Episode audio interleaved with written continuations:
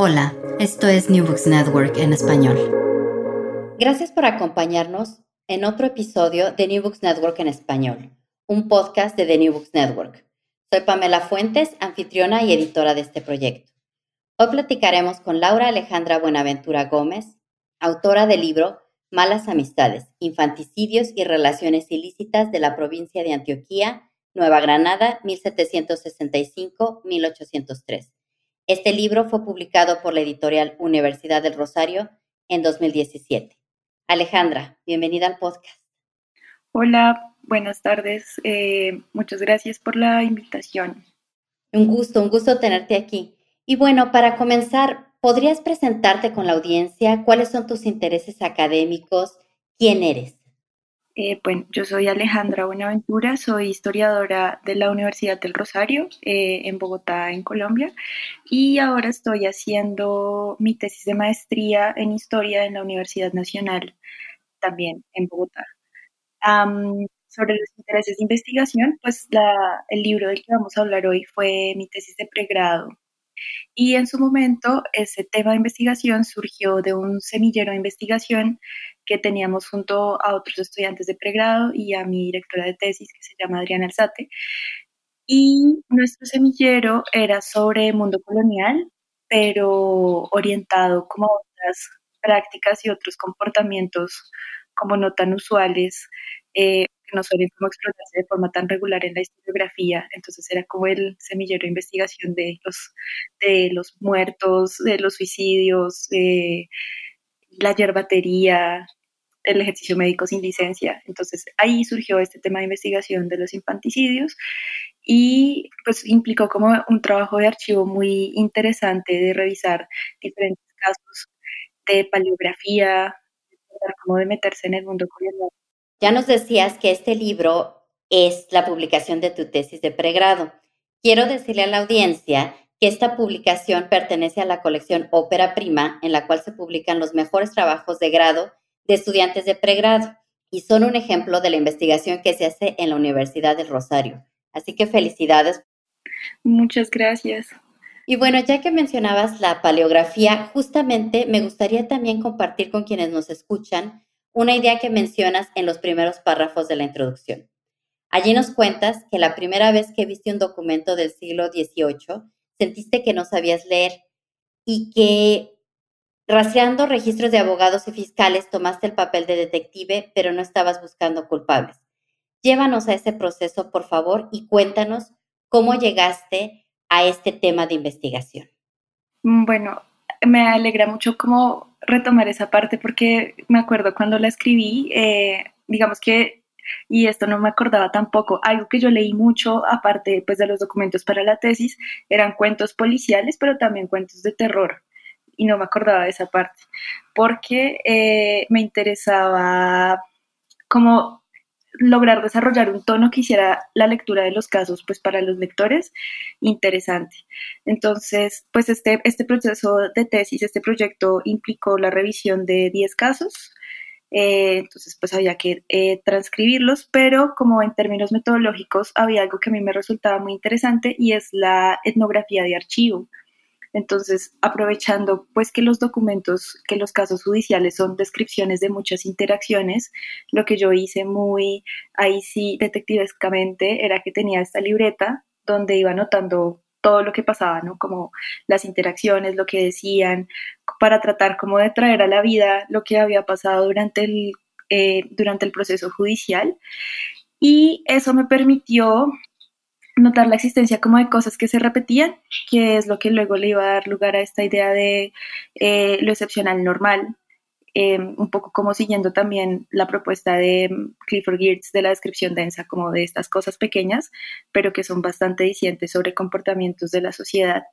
Eso en términos metodológicos, y pues ahí el lugar de la paleografía fue fundamental, porque pues yo algo que extraño como de trabajar con documentos judiciales es eso, ¿no? Y, documentos eh, coloniales es como esta capacidad de poder viajar en el tiempo a través de la grafía del otro, que también me parece que es un proceso que implica mucho respeto, porque estás leyendo lo que alguien dijo en un momento también muy, muy tenso de su vida y es enfrentarse a un juzgado. Entonces eso como en términos metodológicos. Y lo de lo detectivesco es porque pues a la larga eso es lo que hacemos los historiadores, ¿no? Como movernos en el tiempo pasado buscando pistas. Estoy de acuerdo y justamente cuando lo describiste me parece que diste en el clavo.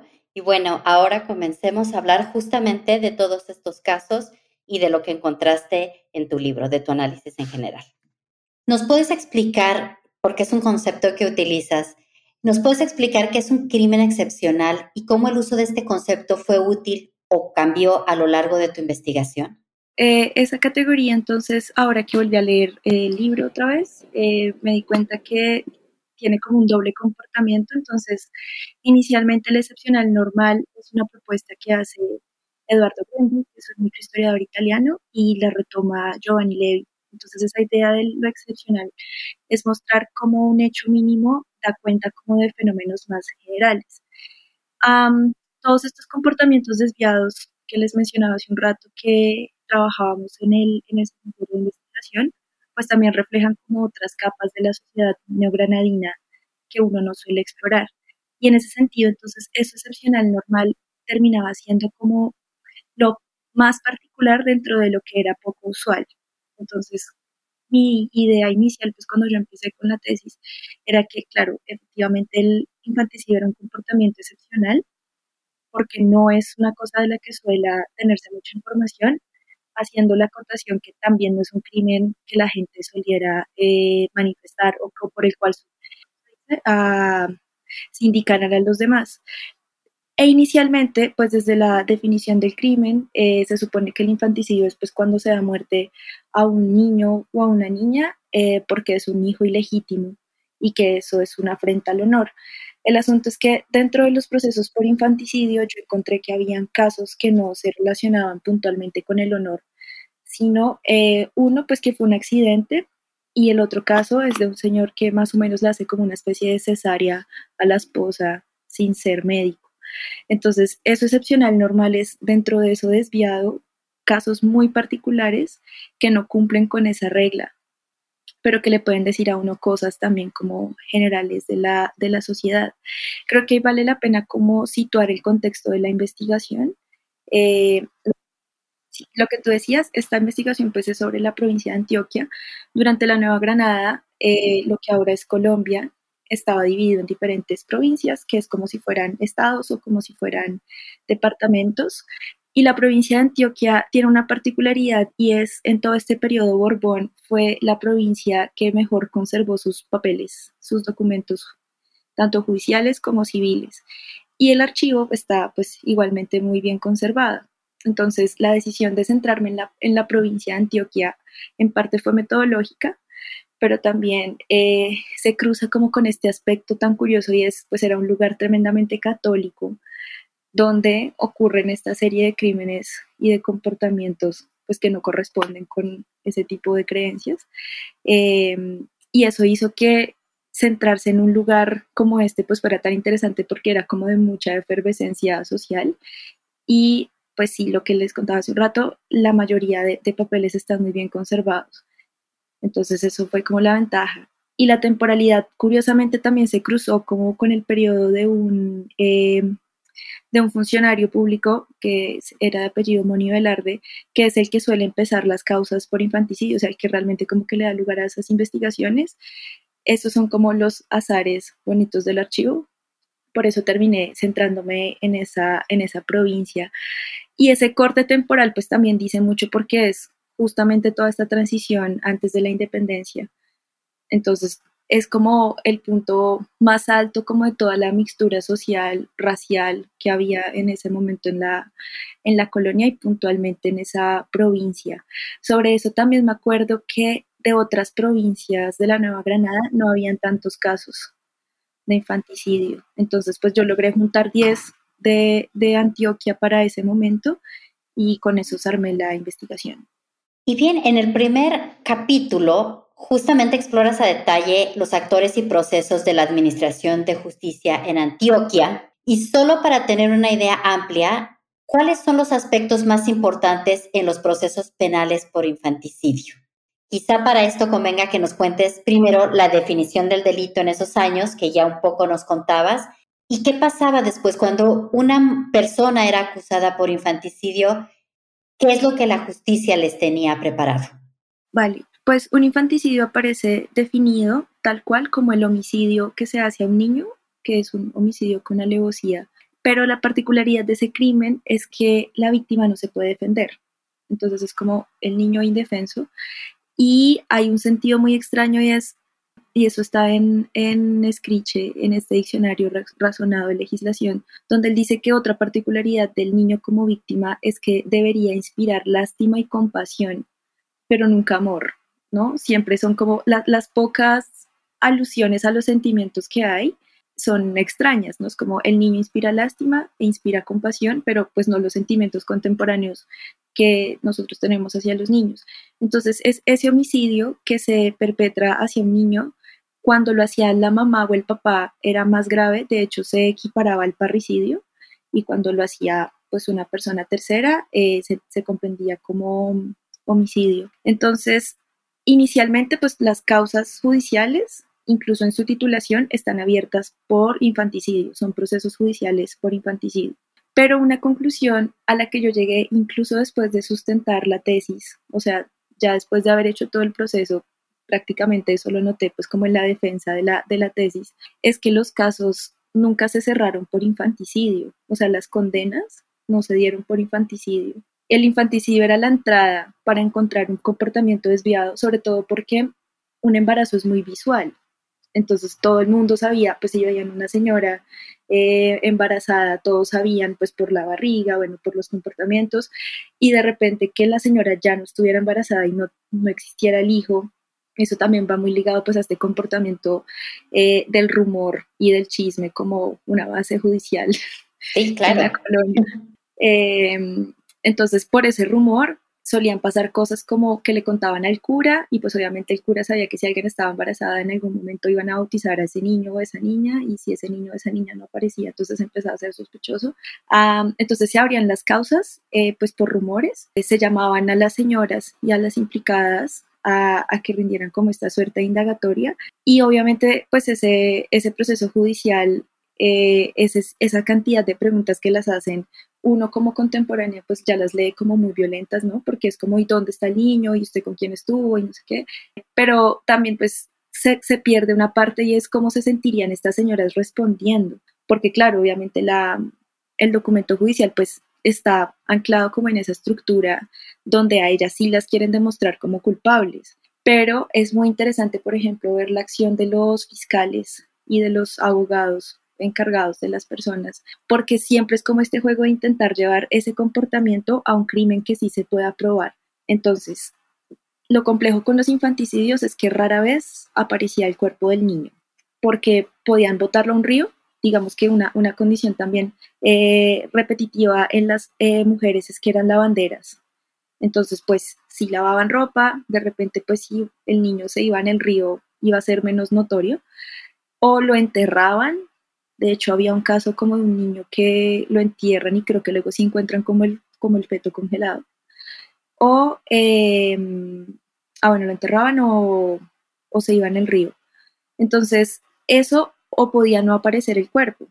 Entonces, si no aparecía el cuerpo, pues ya había un proceso judicial iniciado, igual había que juzgar a las personas por algo. Y eso es muy interesante porque se va a relacionar con el, con el título del libro y es el crimen por el cual solían juzgar a las personas cuando no se podía avanzar el proceso por infanticidio era el de mala amistad o amistad ilícita. Entonces, ¿qué era como, como el centro de todo ese comportamiento? En los casos que yo encontré, cuando matan a los niños o a las niñas, usualmente son eh, productos de relaciones ilícitas, de estupro, de concubinato, mm, incluso hay uno de violación. Entonces son niños que eh, si nacieran y, pues si vivieran, igual iban a estar como manchados por esto de la ilegitimidad. Entonces de repente matar al niño iba a evitar pues una sanción social sobre el niño y también sobre la madre. Claro, una relación ilícita igual hace que alguien sea eh, deshonroso o que su fama se vea afectada que su reputación también, pero eh, era un poco como más manejable una relación ilícita que un homicidio de un niño. Entonces, sí es bien curioso encontrar cómo todos los procesos se abren por infanticidio, pero terminan versando sobre otros crímenes. Incluso hay uno muy interesante donde juzgan a las implicadas por haber bautizado a un niño, a una niña sin ser clérigos y por haberla bautizado dos veces. Entonces, esto pues es una cosa que uno iba entendiendo a lo largo de todos los folios, porque además son una cantidad de papeles donde se repiten varias veces los mismos interrogatorios y los mismos hechos, pero eh, en términos metodológicos había una herramienta que a mí me gustó mucho utilizar y era la etnografía de archivo. Entonces eso estaba muy anclado como en la propuesta de Clifford Geertz de mm, la antropología cultural y el guiño del ojo de las descripciones densas. Entonces yo decía, bueno, no, no tengo una interacción social como la puede tener un antropólogo, pero sí tengo un documento donde me están contando acciones y narraciones de sucesos en un tiempo determinado. Entonces lo que yo hice fue anotar en una libreta y también pues eso era la analogía del principio, tal cual todo lo que ocurría, incluso si pasaba varias veces, y un cambio en una palabra o un cambio en una expresión o correcciones en la temporalidad me permitían entender por qué para ellos era luego más fácil orientar eh, la forma en la que se estaba juzgando un crimen por infanticidio hacia una amistad ilícita, sobre todo porque de una amistad ilícita sí habían pruebas. Entonces llaman a los vecinos y los vecinos dicen, sí, los vimos en la fiesta o los vimos en la iglesia o nosotros sabíamos que estaban juntos. Entonces el, el crimen termina versando sobre algo que sí se puede probar y el infanticidio se va diluyendo a lo largo del, del proceso judicial. Otra noción que se diluye y que me gustaría que comentáramos aquí es la relacionada con el pecado y la máxima no matarás, porque es muy interesante, ya nos contabas que es una sociedad muy católica, evidentemente, y sin ser repetitiva, la religión tenía una influencia central, pues, y entonces el pecado también tendría esta influencia. Sin embargo, nos cuentas que en el infanticidio el no matarás no era la parte central, sino el hecho de no bautizar a las y los niños. ¿Nos puedes hablar más al respecto? Sí, eso es interesante porque eh, desde lo judicial, incluso ahora, hay muchos comportamientos que son pecado y son delito, ¿no? Es bien chévere como analizar cómo se está pensando la sociedad desde órdenes políticos, pero también desde órdenes morales muy anclados a lo religioso. Entonces, si por sí mismo, pues matar es un pecado. Yo cuando empecé la tesis pensaba, no, pues matar a un niño debe ser aún más grave. Eh, el asunto es que lo que se podía probar, y es, es eso como sobre lo que versan las sanciones, es por ejemplo si se había o no bautizado. Si existía una partida de bautismo, entonces eso como que era un atenuante, pero si no existía significaba que además ese niño había muerto y había muerto privado de la entrada al cielo que es como el argumento que, se desprende de esto. Y es claro, el bautismo es no solamente la entrada pues, de un niño a una comunidad religiosa, sino su posibilidad, y eso me gustaba mucho porque es una expresión textual de los documentos, de tener la eterna felicidad. Mm. Entonces, eso es lo que representaba el bautismo. Ah, también hay que pensar, pues, eh, que estamos como en todo este proceso eh, de cristianización entonces también bautizar era pues afiliarse a lo que se estaba pretendiendo construir de una sociedad civilizada en su momento. Entonces, más allá de matar al niño, eh, el pecado se centraba en el bautismo y es interesante porque el no bautismo también empezaba a jugar como una suerte de papel de, delito en los procesos, porque entonces era como mataron a, a una niña, que ese es como el caso puntual del bautismo, pero además la bautizaron dos veces. Ese era uno como que era problemático porque bautizar dos veces entonces representaba que la niña tenía dos nombres diferentes y eso pues era un, era un pecado porque como, como con qué nombre iba a estar como digamos como afiliada a la comunidad cristiana y em, también era importante el bautizo y era problemático que no lo hicieran, particularmente con los hijos de las personas esclavizadas, porque un niño bautizado estaba como menos exento de caer en acciones mágicas. Esta también es otra expresión textual.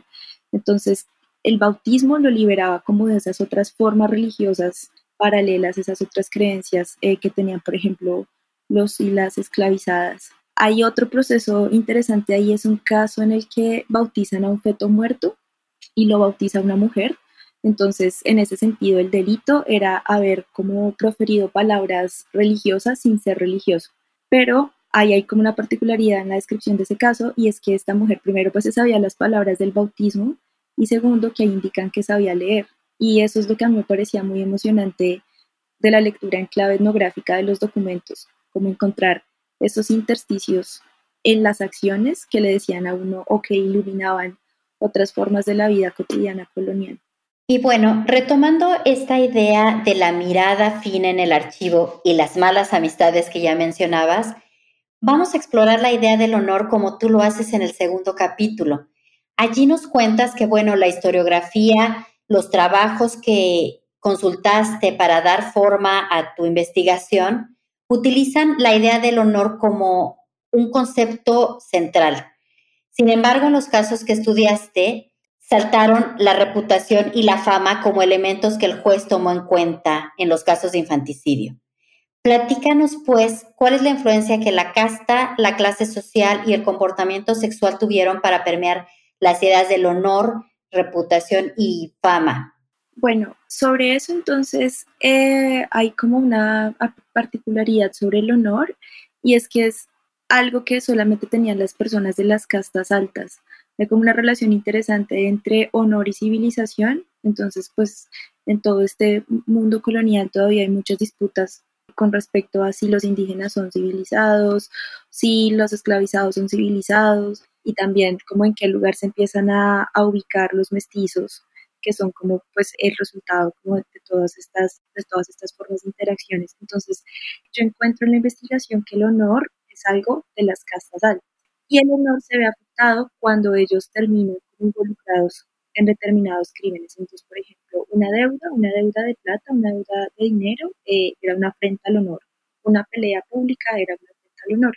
Y en el caso de los infanticidios, hay una mujer que tenía como una amistad eh, con esclava y ella eh, le deja el niño, hay, hay como, o sea, la, no, es, no es que la acuse, sino que ambas están relacionadas con el infanticidio pero entonces lo que se hace problemático ahí es cómo se afectó el honor de la mujer de la casta alta, no el infanticidio, sino su, su, afectación al honor. Y en el caso de las personas de las otras castas, lo que se ve afectado es su reputación y su fama. No se habla de honor, sino de, reputación. Pero eh, tanto honor como reputación como fama pues están anclados a las valoraciones que los otros tienen sobre una persona. Y esto tiene mucho sentido pues porque el mundo colonial es un mundo muy público. La vida privada es algo que se va a formar por allá después de la segunda mitad del siglo XIX. Y en ese sentido, la reputación y ese, digamos, lo que públicamente dijeran de una persona, pues también iba a influir la posición que tuviera en una sociedad y también cómo estuviera vista. Yo después de mucho tiempo me di cuenta que, por ejemplo, a esa relación eh, honor, reputación y fama, faltó como ponerle la clave de género, porque claramente de las mujeres esperaban unos comportamientos muchísimo más decorosos y estrictos en comparación de lo que podía pasar con un hombre. Entonces, esta reputación de la mujer eh, pues se desprende de la concepción de la Virgen María como madre y como mujer, ¿no? Que todos los comportamientos que se esperan pues de las mujeres correspondan en ese sentido pues al ejemplo de la Virgen. Y por eso las malas amistades y los delitos sexuales eran tan polémicos, ¿no? Ahora volviendo al libro, encontraba que había una expresión que era que una mujer era hombrera porque salía con muchos hombres. Entonces, esos comportamientos pues son los que resultaban no inesperados, pero que a la par pasaban. De hecho, pues la mayoría de las indicadas se les preguntaban como por si habían tenido ilícita amistad o ilícita relación con otros hombres y solían reconocerlos. Tal vez no sé si es porque era como una especie de atenuante, pero pues sobre todo las mujeres esclavizadas sí reconocían que no tenían una pareja fija, sino pues diferentes, no usan novios, nos dicen como amistad, eso es bien interesante porque son como las amistades que tenían. Y eh, entonces lo que se esperaba pues del comportamiento de la mujer era eso, que fuera sumisa, que fuera buena madre y en ese sentido pues desaparecer un niño va en contravía de lo que se espera y que fueran comportamientos pues como muy calmados. Luego yo pensaba que como ya uno en su lugar de mujer contemporánea también se puede preguntar realmente qué tanto eso ha cambiado desde la colonia. Cierto, cierto. y de hecho propongo que en Latinoamérica, en Latinoamérica en general traigamos de vuelta el término hombrera. Yo lo leí y dije, lo debemos, lo debemos retomar, por favor. Pero claro, ¿cuántas cosas han cambiado y cuántas cosas pueden influir en las acusaciones que se pueden hacer incluso hoy en día? Pero pensando en acusaciones de las que tú analizaste y que creo que van muy bien con la idea que nos estabas contando, platícanos sobre el caso de Juan Antonia Serna y su hija Celedonia. A la hija, nos cuentas, se la acusaba de haber estado embarazada dos veces y que ninguna se conoció, y cito, el fruto de su parto. Cierro la cita. ¿Qué contaron los testigos sobre la acusada y cómo influyó justamente su comportamiento en este caso?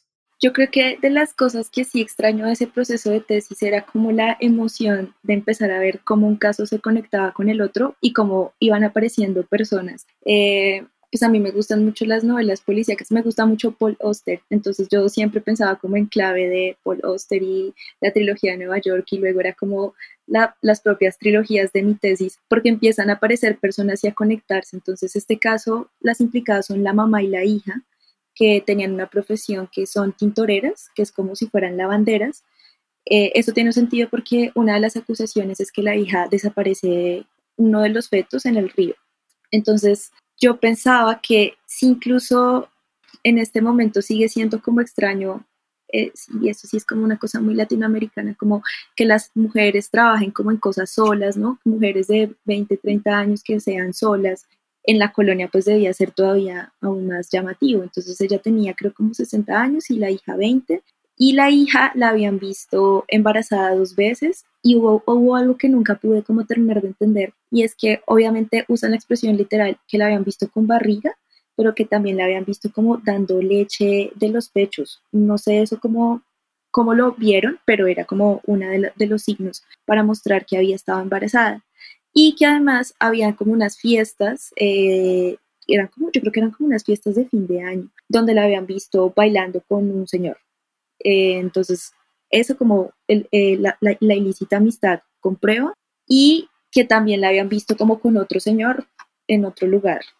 Entonces, de nuevo, y además pues era, una mujer racializada, que también yo siento que estos juicios pues están muy anclados por la hipersexualización de las esclavas, que eso es algo de lo que para el mundo colonial aún es como una deuda de investigación, como de entender en qué otras claves se lee el género y la raza. Entonces, estas señoras eh, les abren el proceso precisamente pues porque la habían visto embarazada y luego no. Y es curioso porque ella tiene dos partos. El primero, y esa fue como de, las expresiones más increíbles que encontré en, el documento, ella dice que tuvo un niño monstruo, niño con malformaciones, sí, la palabra era, sí, era un niño monstruo, y hay toda una narración de cómo presuntamente lo entierran en su casa debajo de la cama, mm. pero nunca lo encuentran. Y el otro es un presunto niño ahogado, eh, que es lo que te contaba, pues como eran lavanderas, según pues había, el niño lo habían botado por el río, así ya me acordé. Y la otra palabra que usaban para referirse al niño monstruo era que el niño había nacido imperfecto y a lo largo del, del proceso luego dicen que el niño había nacido muerto. O sea, desde una lectura contemporánea uno sabe que puede existir un embarazo ectópico, que puede, pues sí, que el feto se puede morir dentro de, pues, en medio de la gestación y eso tiene mucho sentido, pero la forma también en la que ellos tratan de entender a la luz de su momento colonial eventos como eso y decir que es un niño monstruo, pues es muy interesante. y paralelo, entonces, ella tiene otra hija y eh, la mamá se ve involucrada en ese, en ese infanticidio porque la mamá toma a esta hija y la lleva a la casa de otro señor. Esa es la hija que según bautizan dos veces. Ah.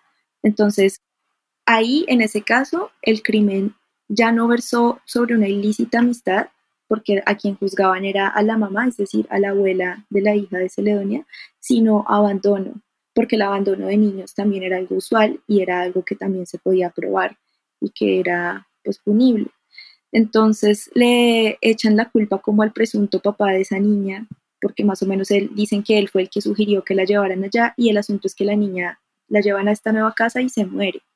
Entonces la bautizaron en, en la iglesia antes de que se muriera, pero la señora, la abuela dice que ella también había hecho que otra mujer la bautizara y tiene dos nombres. Entonces ahí se va complejizando el crimen. Y eso es interesante, pues porque, claro, las terminaron juzgando a Celedonia, que era la mamá de, las criaturas, que esa es la otra palabra que usan, por adulterio, y a la abuela por abandono, pero nunca por infanticidio. Y en este caso, solo para, para cerrar la idea que veníamos platicando, Celedonia nos cuentas es una mujer racializada. ¿Tú dirías que lo que estuvo en discusión fue su reputación o su fama? Porque en este caso no sería el honor.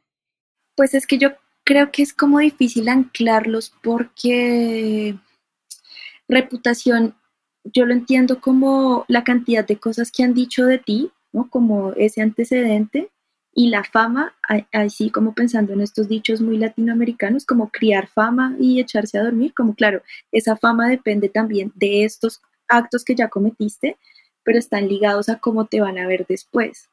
Claro. Entonces, fama y reputación pues van unidos en ese sentido.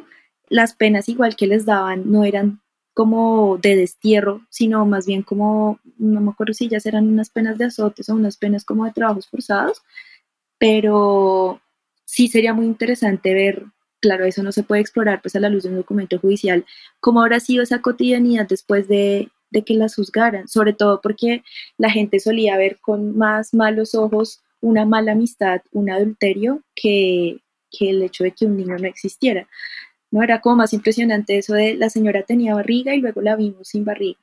Y ese rumor a que el niño lo botaron por el río, pero pues de nuevo, como que nunca encontraron los cuerpos, entonces no, no los puedan juzgar por eso. Interesante y qué pena que los documentos no nos dan para saber qué pasa después de que, de que las condenan y de que fueron puestas en, pues a juicio y que todo el mundo se enteró.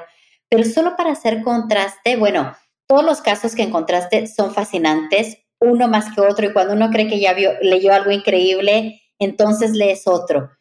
Pero hay uno que me llamó mucho, mucho, mucho la atención, y ya nos lo mencionabas al principio de la entrevista, es el de Agustín Sánchez, procesado por haber abierto el vientre de su mujer para sacar al bebé por complicaciones del parto.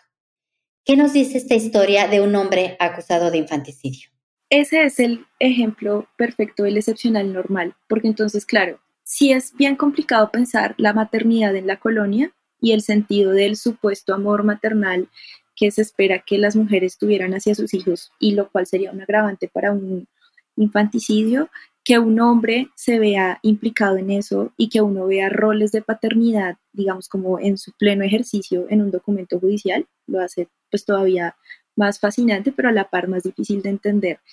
Ese caso tiene de entrada un problema y es que nunca dicen su calidad, o sea, nunca dicen su casta. Entonces, yo nunca supe si Agustín era una persona racializada, si era una persona de castas medias o de castas altas, pero entonces cuando uno ve como su trayectoria más o menos se logra hacer ideas, porque eh, tenían una casa, ¿no? Él estaba casado y tenían una casa, una casa que era como cerca a la casa del suegro. Y además, él cuenta que la cirugía que él le intenta hacer a su esposa la había visto hacer en otro pueblo. Entonces uno dice, bueno, es alguien que puede viajar, es alguien que tiene movilidad, de repente pues puede ser alguien, alguien con medios. Y ese caso es pues muy doloroso porque lo que narran los vecinos y las personas que les rodeaban es que ellos efectivamente se amaban. O sea, ese es el segundo documento donde aparece la palabra amor. Dicen como sí, se profesan como este amor conyugal. Efectivamente, su esposa, que era Manuela, estaba embarazada y la narración de Agustina arranca, sí, es muy doloroso, como diciendo que la señora le dice que por favor le ayude porque siente el bebé en las costillas. Entonces también para mí todo, digamos, como el acercamiento a los documentos implicaba preguntarle a una prima que es médico, como, oye, ¿cómo es posible que un bebé esté en las costillas? O sí, como siempre tocaba hacer como este contraste, pues, con lo físico para tratar de comprender em, lo que ocurría con los embarazos. Entonces, claro, este señor, pues, vio una cesárea. En, su, en, en un pueblo porque él dice que vio cómo le abrieron la barriga a una señora y sacaron un bebé vivo Entonces es muy interesante el caso porque él tiene el cuidado de preguntarle al papá de su esposa, o sea, a su suegro, si está de acuerdo con que él le haga la incisión. Porque además es algo como que pasa en la madrugada o en la noche. Entonces el señor le dice que sí. Y la descripción, o sea, lo gráfico de cómo él cuenta cómo lo hace es impresionante porque él dice a la altura de las costillas le abrí con una navaja y me unté la mano de aceite. O sea, este señor algo porque tenía conocimientos médicos, yo nunca lo supe entender porque tampoco profundizan en eso. Eh, pero, por ejemplo, eh, su abogado luego sí iba a decir cómo el señor no la quería matar porque tuvo el cuidado de hacer pues lo que corresponde con una cirugía, coser, abrir, ponerse aceite en las manos, pues para que pudiera como entrar bien. Entonces el señor saca a la hija y la saca viva. El tema es que pues hay como que calcular la cantidad de sangre que se puede perder pues en una operación sin asepsia, sin los debidos procedimientos, entonces sacan a la hija viva y de hecho la señora dura viva más o menos tres días. Eh, de nuevo, como que todo el mundo por rumores entera que él, no, o sea, y es interesante porque la descripción no es sacó a la hija viva, sino le abrió la barriga a la esposa. Entonces la gente va a, ante el juez a decir, sí, efectivamente él le abrió la barriga a la esposa. Y sacan a la niña, pero la esposa muere como tres días después. Entonces, cuando van a hacer toda la, eh, eh, cuando van a empezar el proceso, de hecho encuentran el cuerpo de la esposa, ya pues con la necrosis de la herida y el proceso no se, no arranca por infancia. Ah, bueno, y creo, ah, bueno, la hija no la mencionan más. Eso también era muy raro ese caso, como que se sabe que salió vivo, pero no, no, no explican qué más pasó. Entonces, ese caso que empieza pues por un presunto infanticidio, termina siendo juzgado Agustín por el ejercicio de la labor médica sin licencia. Entonces yo decía, wow, o sea, es increíble porque por un lado tenemos cómo lo llevan a comportamientos ilícitos en muchos órdenes, desde lo inmoral o desde lo que implica una mala amistad hasta ser, hacer cosas médicas sin licencia. Entonces es impresionante pues la defensa que le, que le da precisamente por lo mismo, diciendo, pues si él tiene el cuidado de preguntarle al suegro o de tratar como de articularse lo mejor posible para hacer la cirugía, no la quería matar. Eso no puede ser un homicidio. Sí, claro. Y eso es como, sí, pues ya como visto a la distancia, también yo pienso todo lo que tuvo que considerar este señor para operar a su esposa y su esposa para pedir que lo operara, porque de fondo si hay, digamos que es como el único caso donde yo podría decir si uno puede hacer una cierta lectura de los sentimientos, porque era muy riesgoso la cirugía e igual él lo hace. En tus conclusiones, tú tocas un tema que, bueno, está presente, es un tema palpable en las páginas de tu libro y nos dices que el infanticidio constituye un rechazo a la maternidad. ¿Cuáles son las razones que algunas de las mujeres que estudiaste tuvieron justamente para rechazar la maternidad en este contexto cultural particular? Pues yo ahora viéndolo desde aquí, creo que también el constructo de la maternidad con el que uno lee el periodo colonial es muy actual, ¿no? Digamos que un parte de mi conclusión es que las formas pues actuales que tenemos de entender la maternidad y la paternidad son construidas, también tienen una historicidad y obedecen a contextos. De nuevo pienso como en lo que representa la maternidad, por ejemplo, en Latinoamérica, que puede ser como mucho más moralizante que en otros lugares y pues que también obedece a, procesos muy puntuales de lo que ocurría acá. Entonces, para mí tratar de entender la maternidad primero me llevaba a una pregunta y es el lugar del niño. Cómo históricamente los niños tienen el sentido del niño. Entonces, un estudio pues que es como de los superclásicos es Philippe Arié explicando cómo el niño cobra importancia después de la Revolución Francesa, porque en el antiguo régimen pues un niño es algo que existe. De hecho, la, la explicación que hace él es como que el niño es algo gracioso, ¿sí? como que es algo tierno, pero el niño en cualquier momento se puede morir.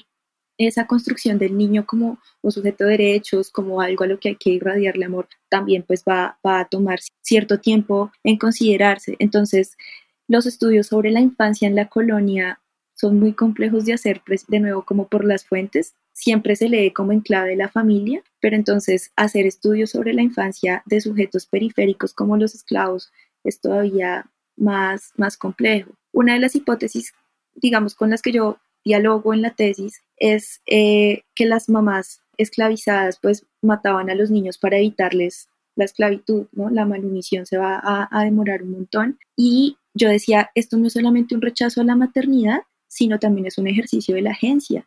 O sea, que una mamá pueda decir, voy a quitarle la vida a mi hijo porque no quiero que sea un esclavo.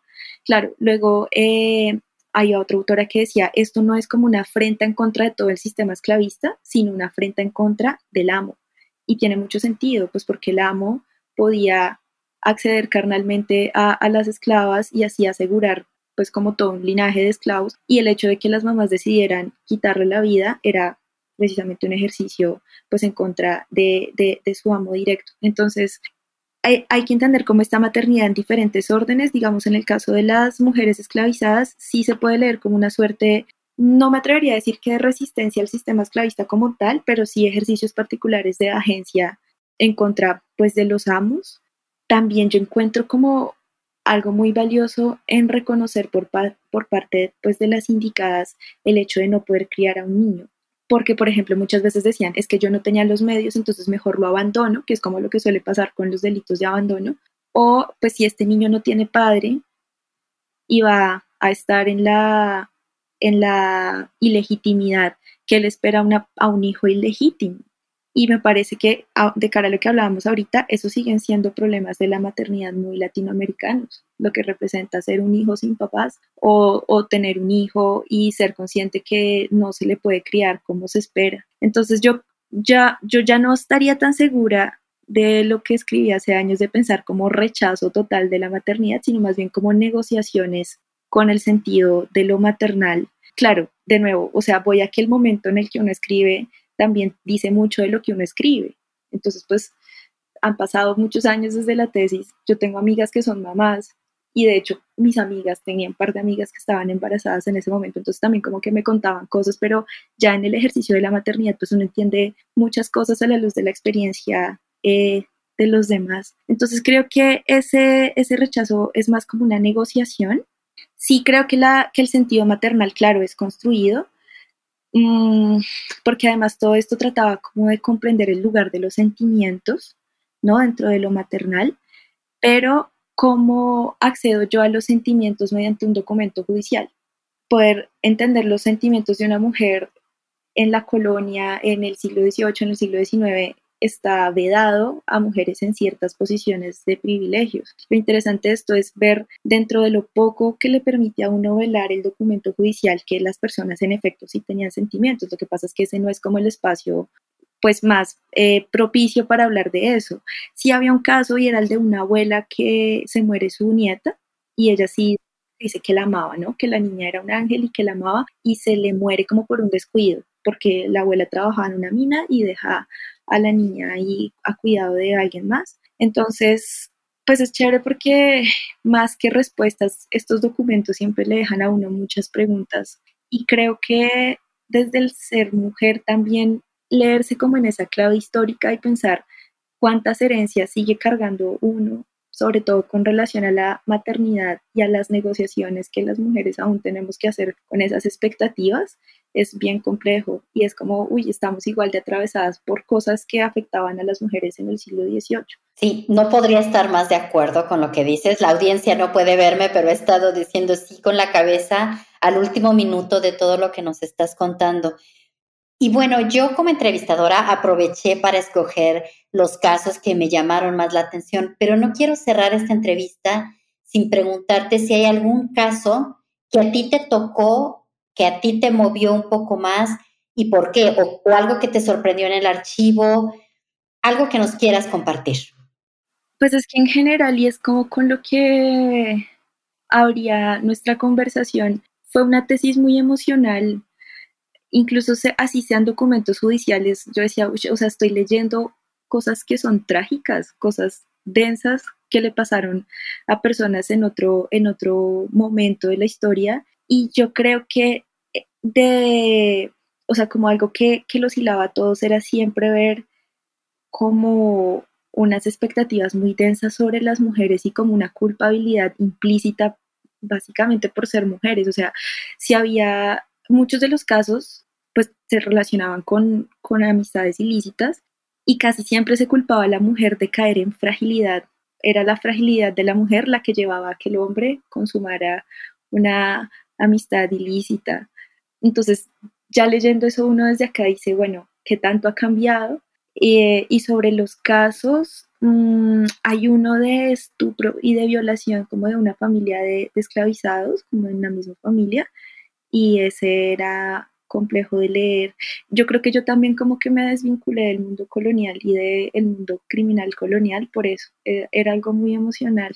Y me parece como importante hacer esa acotación, pues porque en la investigación social y más en la investigación histórica, hablar de los sentimientos y permitirse expresar los sentimientos que le representan a uno una investigación es algo como que oculto, ¿no? Como eh, prima la metodología, priman las fuentes, pero las afectaciones emocionales que tienen un tema de investigación sobre uno, creo que también pues vale la pena ponerlas de manifiesto. Entonces, fue una tesis que sí disfruté mucho, que viéndolo de lejos digo, uy, era mucho, era muy denso para alguien de esa edad, pero pues sí fue un trabajo como, como con mucho amor, y sobre todo con mucho respeto, porque eso es para mí lo que representa un documento, un documento, o sea, estoy dialogando con alguien que ya no está con sus sentimientos, con su forma de ver el mundo y pues con cosas que pasaron.